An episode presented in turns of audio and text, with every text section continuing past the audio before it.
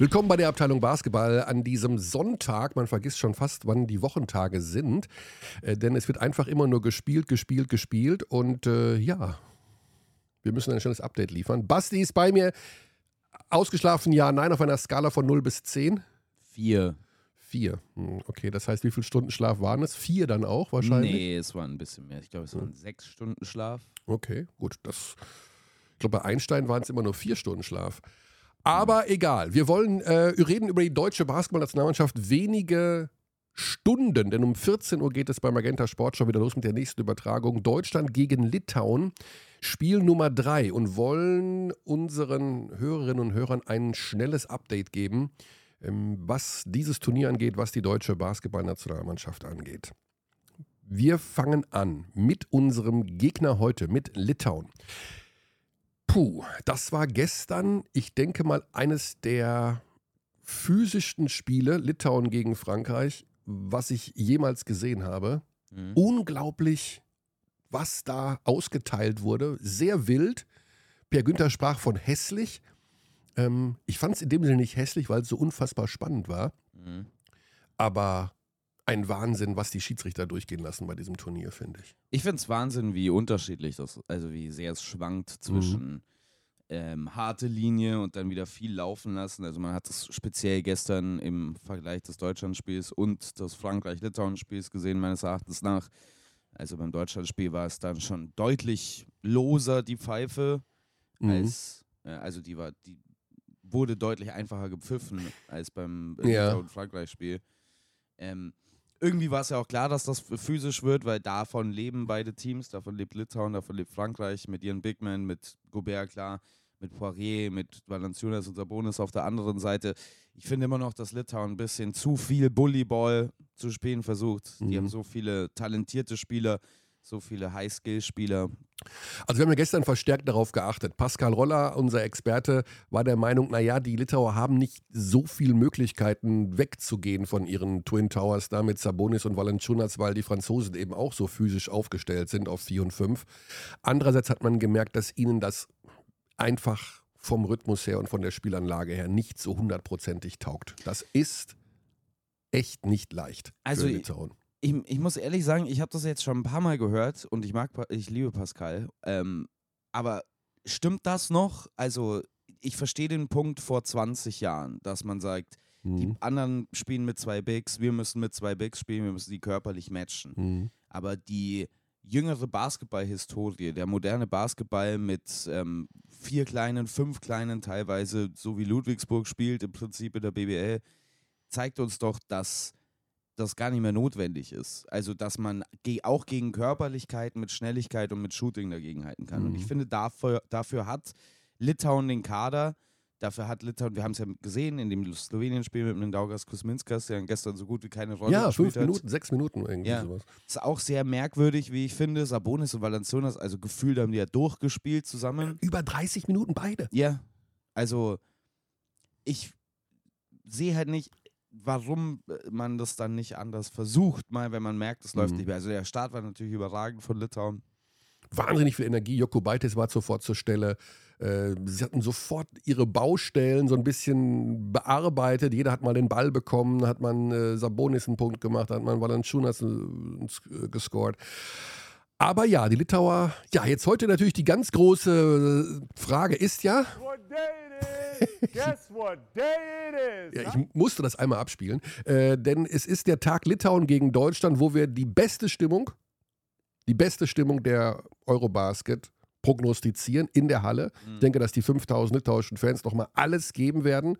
Und das deutsche Publikum ist ja dann doch etwas zurückhaltender, wie man gesehen hat. Also es wird ein Auswärtsspiel für die deutsche Nationalmannschaft, sind wir ehrlich. Ja, und die Frage ist, ähm, damit sind wir auch direkt beim deutschen Team und bei der Vorschau auf dieses Spiel, wie gehen wir jetzt damit um? Also, da sind mehrere Dinge, die wir ansprechen können. Die Deutschen haben, also die Bosnier waren schon mal, das war, das war schon über der Grenze des Körperlichen hinaus, was die für Nicklichkeiten ausgetauscht haben, die Bosnier. Nimm allein den Block von Wagner gegen äh, Nukic. Der Nukic wird blitzsauber Mhm. weggeblockt und er schubst einfach mal Wagner noch kurz ins Aus. Ja, Nurkic Ja. ist super physisch natürlich. Also Ja. Nurkic und Valanciunas sind ähnliche Spielertypen. Mhm. Nurkic ist nochmal ein bisschen mehr overpowernd, also es ist ja The Bosnian Beast. Das ist ja Wahnsinn, wie der körperlich aufgestellt ist. Aber was nehmen wir mit als ähm, Learning aus dem Spiel, was die Deutschen gegen Bosnien gewonnen haben? Aus meiner Sicht, wir haben einen Trainer, der reagiert, der in der Auszeit die Pick-and-Roll-Verteidigung gestellt hat. Wir haben eine Mannschaft, die nicht nervös wird, überreagiert, hektisch wird, wenn es mal gar nicht läuft.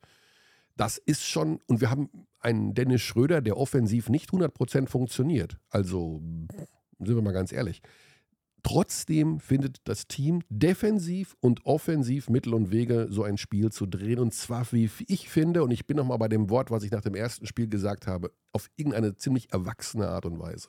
Was ich vor allen Dingen ziemlich erwachsen finde auch, ist, gestern gab es einen Moment, den hast du ja wahrscheinlich gar nicht mitbekommen, weil du die Live-Übertragung nicht gesehen hast, sondern ähm, auf der Tribüne saßt. Gestern gab es einen Moment, als Yusuf Nurkic irgendwann mal im Pick and Roll einen Ball zugepasst bekommt und dann geht er von halb links zum Korb und Schröder greift noch rein von hinten. Es gibt keinen Foul, aber es ist ein leichter Korbleger für Nurkic. Danach nimmt Gordon Herbert eine Auszeit und Nick Weiler-Bepp nimmt sich Dennis Schröder zur Brust, packt ihn und sagt, hey, du musst nach innen rotieren, du musst Mhm. früher rotieren, versuchen da das offensiv vollzuziehen.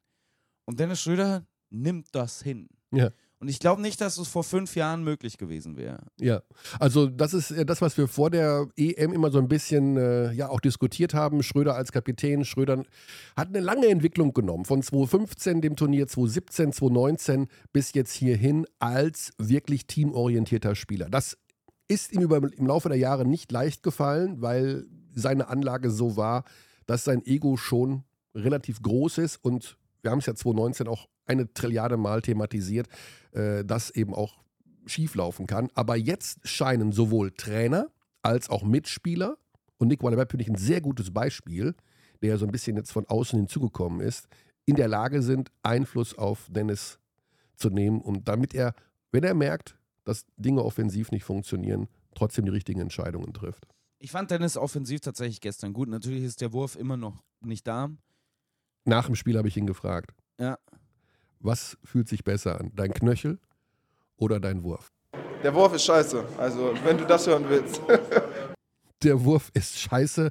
Er, äh, ja, kommt mit dem Wurf momentan immer noch nicht klar. Er fiel am Ende mal, oder in der zweiten Hälfte fiel er irgendwann mal, der Dreier, einmal irgendwie. Aber auch aus dem Spot-Up, nicht aus dem Dribbling, Ja. also aus dem Pass.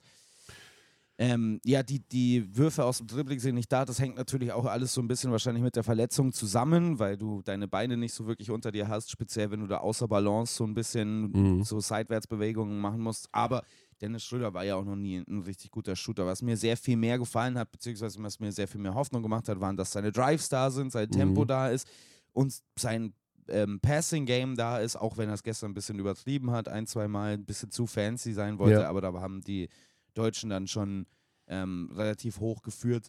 Ich fand Dennis okay, ich fand der überragende Mann des Spiels ähm, war Franz Wagner.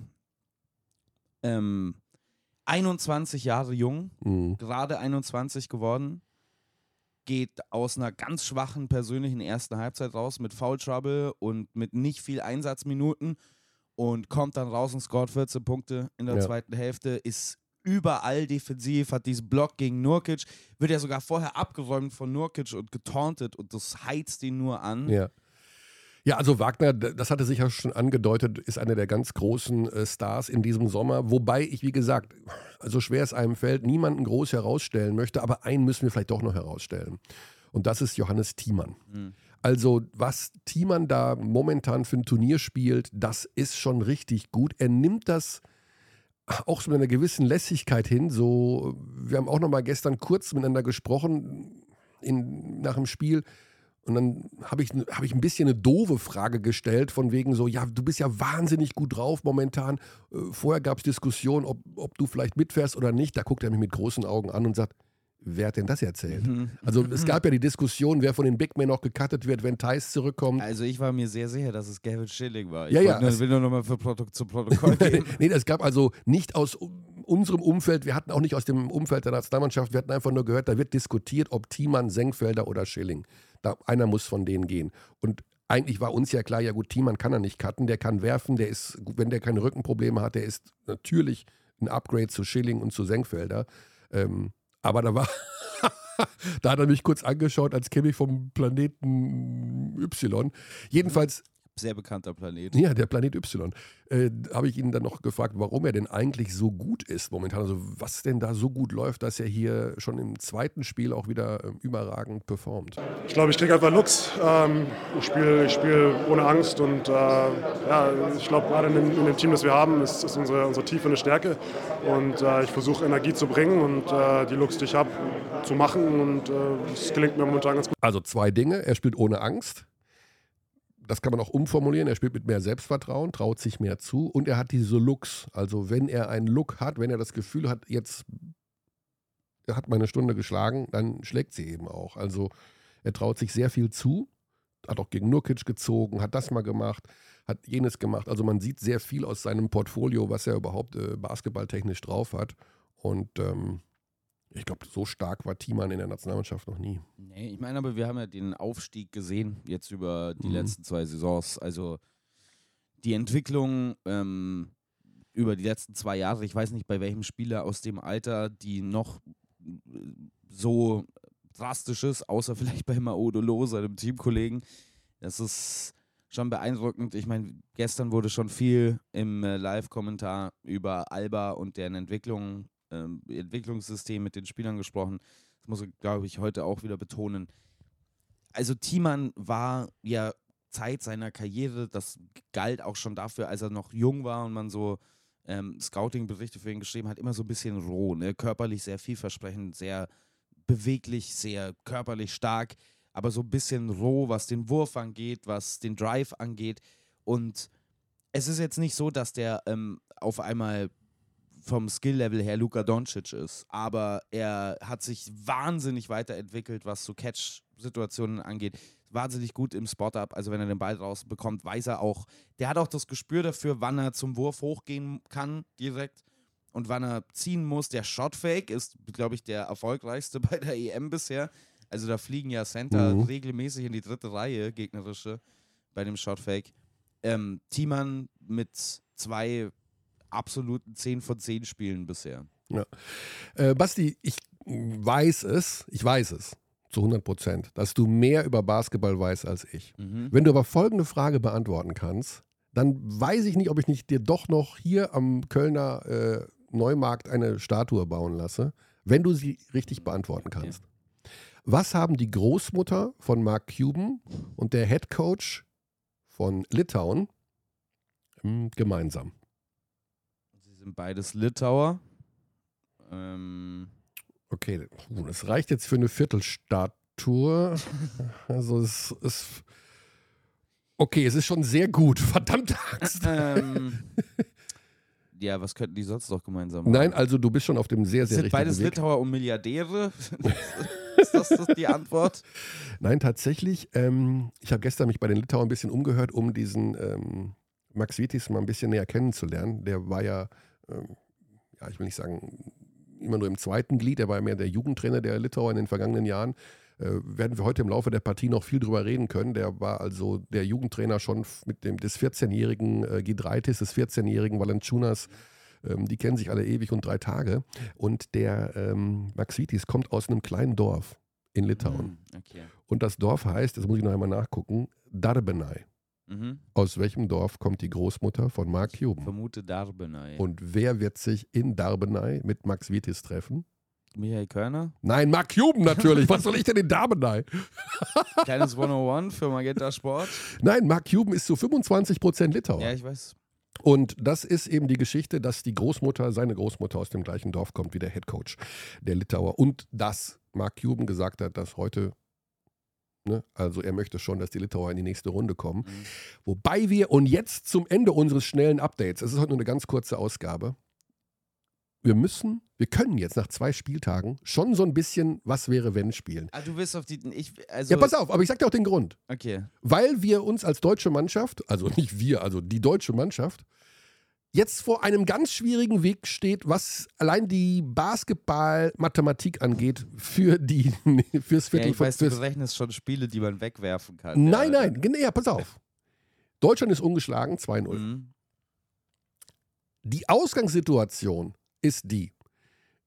Die ersten vier kommen weiter, bla bla bla bla bla. Und dann gibt es Überkreuzspiele im Achtelfinale. Wenn wir noch über das Achtelfinale hinausdenken, im Achtelfinale spielen wir ja gegen die deutsche Mannschaft, auch immer wir, aber wir fühlen uns ja dann schon fast zugehörig, ähm, gegen die Gruppe A. Das heißt, da sind die äh, Spanier drin, da sind die Montenegriner drin, die Türken, Türken. und die Belgier. Das sind so die vier Teams, die so ein bisschen, das sind zwar sechs Teams, aber das sind so die vier. Hm. So.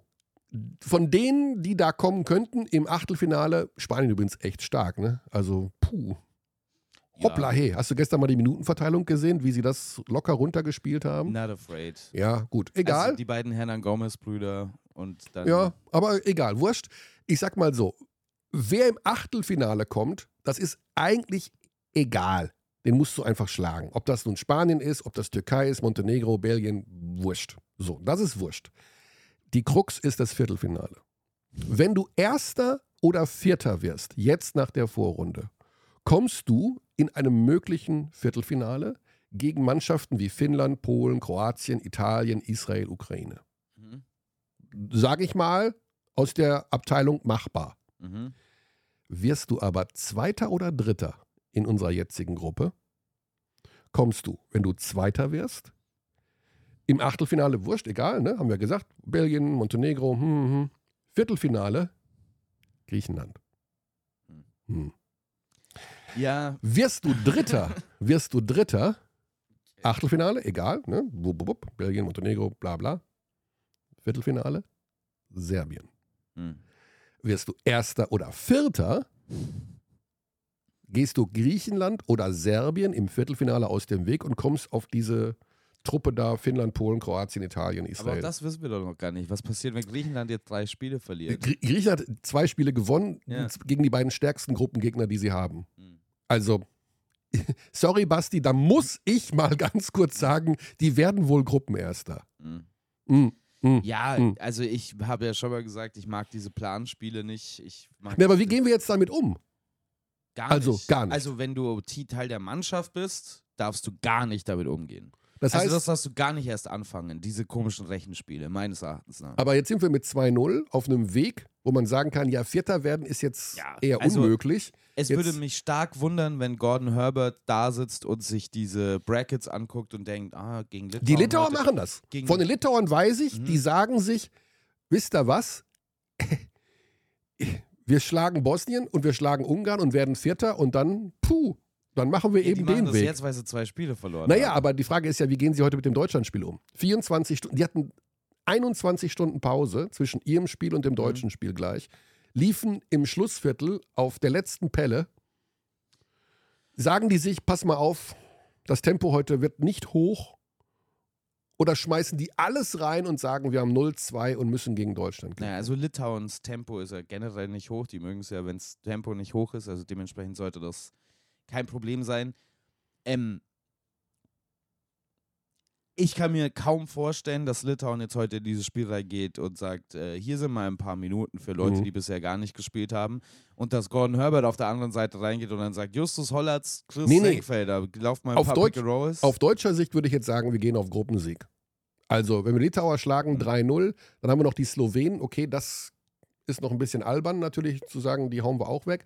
Aber da, ich glaube, man muss jetzt auf Sieg spielen und Also, keine Ahnung. Ich, ich, mir fällt es schwer einzuschätzen. Vielleicht bin ich da nicht Sportpsychologe genug. Gordon Herbert ist es ja. Ähm, Gesundheit. Verze- Verzeihung. Ähm, Es ist kalt im Hotelzimmer. um, um einzuschätzen, ob da jetzt irgendwas mit Planspielen gemacht wird, ich kann es mir kaum vorstellen. Ich kann es mir auch bei Litauen schwer vorstellen. Also, wenn du da 5000 ähm, Fans in der Halle hast, die nur wegen dir irgendwie durch halb Europa gereist sind, kann mir kaum vorstellen, dass du jetzt ähm, da rausgehst und sagst, ah, gegen Deutschland, hm, jetzt schmeißen wir das mal ein bisschen weg. Äh, ich glaube auch, dass Litauen nach wie vor kriminell unterschätzt wird. Ähm, die haben jetzt diese beiden Spiele verloren, die sie beiden, beide hätten gewinnen müssen, aus meiner Sicht. Speziell das Slowenien-Spiel. Ich habe immer noch nicht verstanden, wie das am Ende so auseinanderfallen Ja, ja. konnte. Für mich sind es ein paar Coaching-Sachen, die nicht stimmen. die eigentlich recht leicht zu lösen sein sollten, aus meiner Mhm. Sicht. Die Frage ist halt, hat der Coach dieses Standing, um einem von den beiden zu sagen, Ja. du spielst jetzt nicht mehr für ein viertes Viertel? Per, per hat uns gesagt, was der Coach sich nicht leisten kann, ist, dass er einen von beiden am Anfang auf die Bank setzt. Das wäre so eine Art Ja, No-Go. No-Go. Aber ne? ich meine, das, das, das gibt es ja immer wieder, diese quasi, ähm, diese, diese Ehrendoktorschaft des Starterplatzes quasi. Ja. So wie Kevon Looney halt für die Golden State Warriors. Dieses Jahr war er tatsächlich wichtig in den Finals, aber vor ein paar Jahren noch gestartet ist für zwei Minuten und dann kommt Draymond Green und Kevon Looney Ja. sieht das Spielfeld nie wieder. Wir haben gesagt, wir machen ein kurzes Update, 20 Minuten. Und das soll auch dann so sein, denn wir müssen gleich schon los. Und nicht nur wir, sondern alle müssen sich Richtung äh, Spiel bewegen, ob in die Arena oder vor die Fernseher, vor die Endgeräte.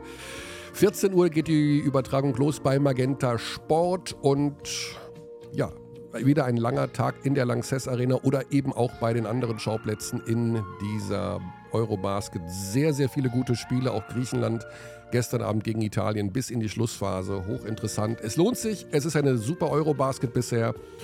Äh, bleibt dabei, bleibt uns treu und das nächste Update beziehungsweise die etwas längere Ausgabe unseres Podcastes dann morgen. Morgen, genau, Montagmorgen. So ist richtig. Dann mit allem dem, was heute auch rund um das Litauen-Spiel passiert ist. Bis dahin, Tschaußen. Paris, Athen.